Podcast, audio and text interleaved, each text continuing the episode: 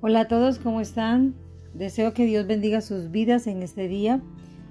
Hoy tendremos un nuevo episodio que he querido compartir con todos ustedes porque se hace necesario como lo fue para mí, para muchas personas que hoy día pueden estar pasando por la misma circunstancia.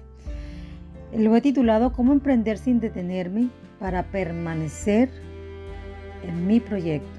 Cómo emprender sin detenerme. Muchas veces hemos visto y muchas veces nos ha pasado a nosotros que emprendemos en algún proyecto, iniciamos una nueva temporada, ya sea en nuestra vida personal, en nuestra vida laboral, en nuestra vida espiritual, en algún negocio y sobre todo en esta época donde la virtualidad se ha vuelto necesarísima y casi todo se hace por esa, por esa forma, ¿verdad? Entonces emprendemos y todos felices y contentos emprendemos y iniciamos y esperamos lo mejor. La gran pregunta que hoy nos toma a todos o nos llama la atención o quisiéramos conocer la respuesta es por qué un alto porcentaje de la gente que emprende termina por detenerse en el camino y desfallecer y hasta ahí llega el proyecto. Es una buena pregunta para hoy reflexionar. Yo te quiero invitar a que tú puedas ver o leer mejor un versículo en el libro de Juan, en el Evangelio de Juan capítulo 15, versículo 7.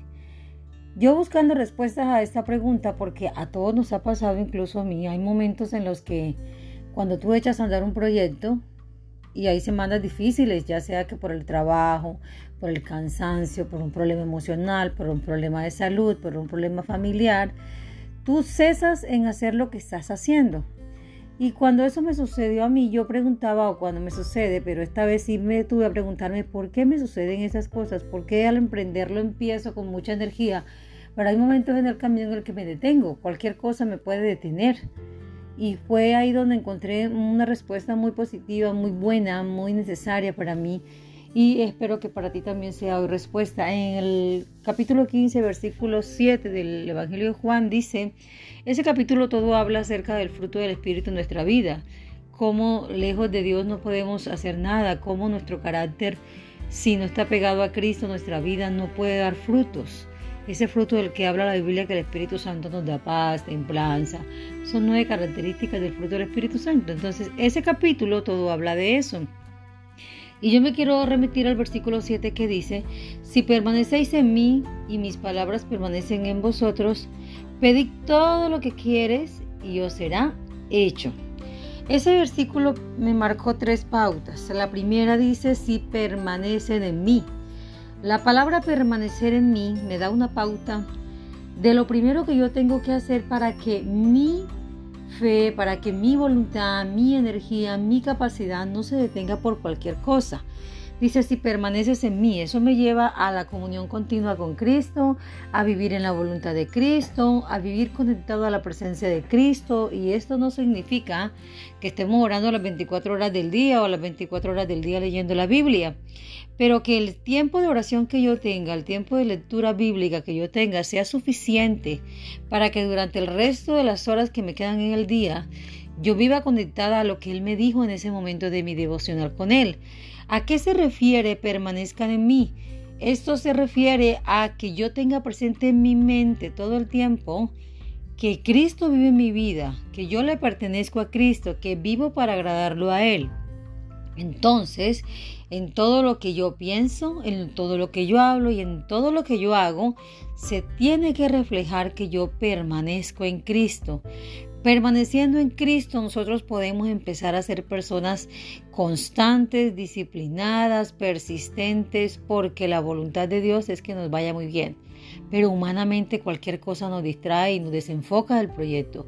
Pero el Espíritu Santo que Él nos ha dado nos hará permanecer no solo en su voluntad, sino en todos los proyectos buenos que emprendamos y no solo, no, solo no detenernos, sino permanecer y alcanzar buenos resultados.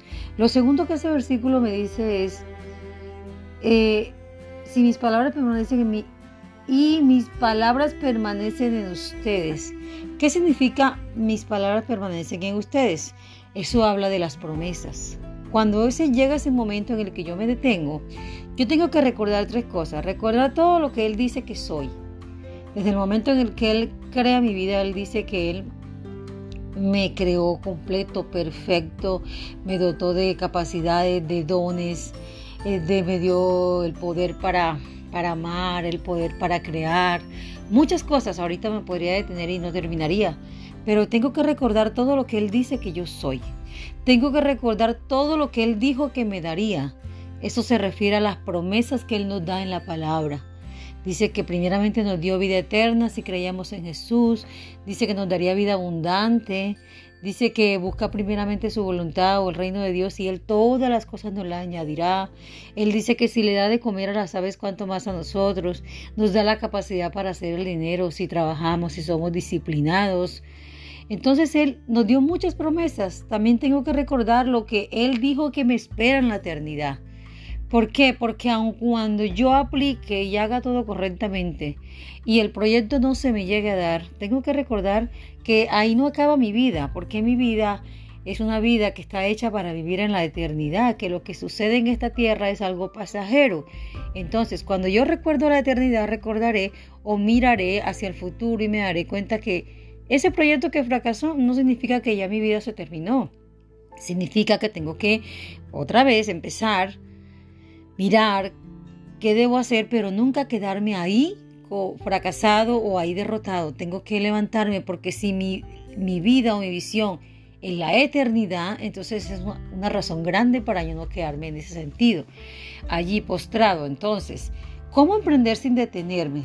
Permanecer en Él. Permanecer en las palabras o en las promesas que Él nos da. Y dice, y pedid todo lo que queréis o quieres y será hecho. Entonces Él nos promete darnos todo aquello que nosotros le pedimos, siempre y cuando permanezcamos en su voluntad, en perfecta comunión con Él, y siempre y cuando estemos recordando todo lo que Él dice que somos, lo que dice que nos daría y lo que dice que seremos en la eternidad. Te quiero dejar esta reflexión porque sé que va a ser de gran bendición. A mi vida ayudó mucho recordar todo lo que Dios dice de mí. Espero que para ti también sirva, para ti también te ayude a reflexionar y a darte cuenta que es sencillo. Permanecer en Cristo le da victoria a uno en todas las cosas que uno hace. Permanecer en Cristo es la mejor opción que puedes tener en este momento si quieres seguir adelante con tu proyecto. Que tengas un buen día y que Dios bendiga tu vida.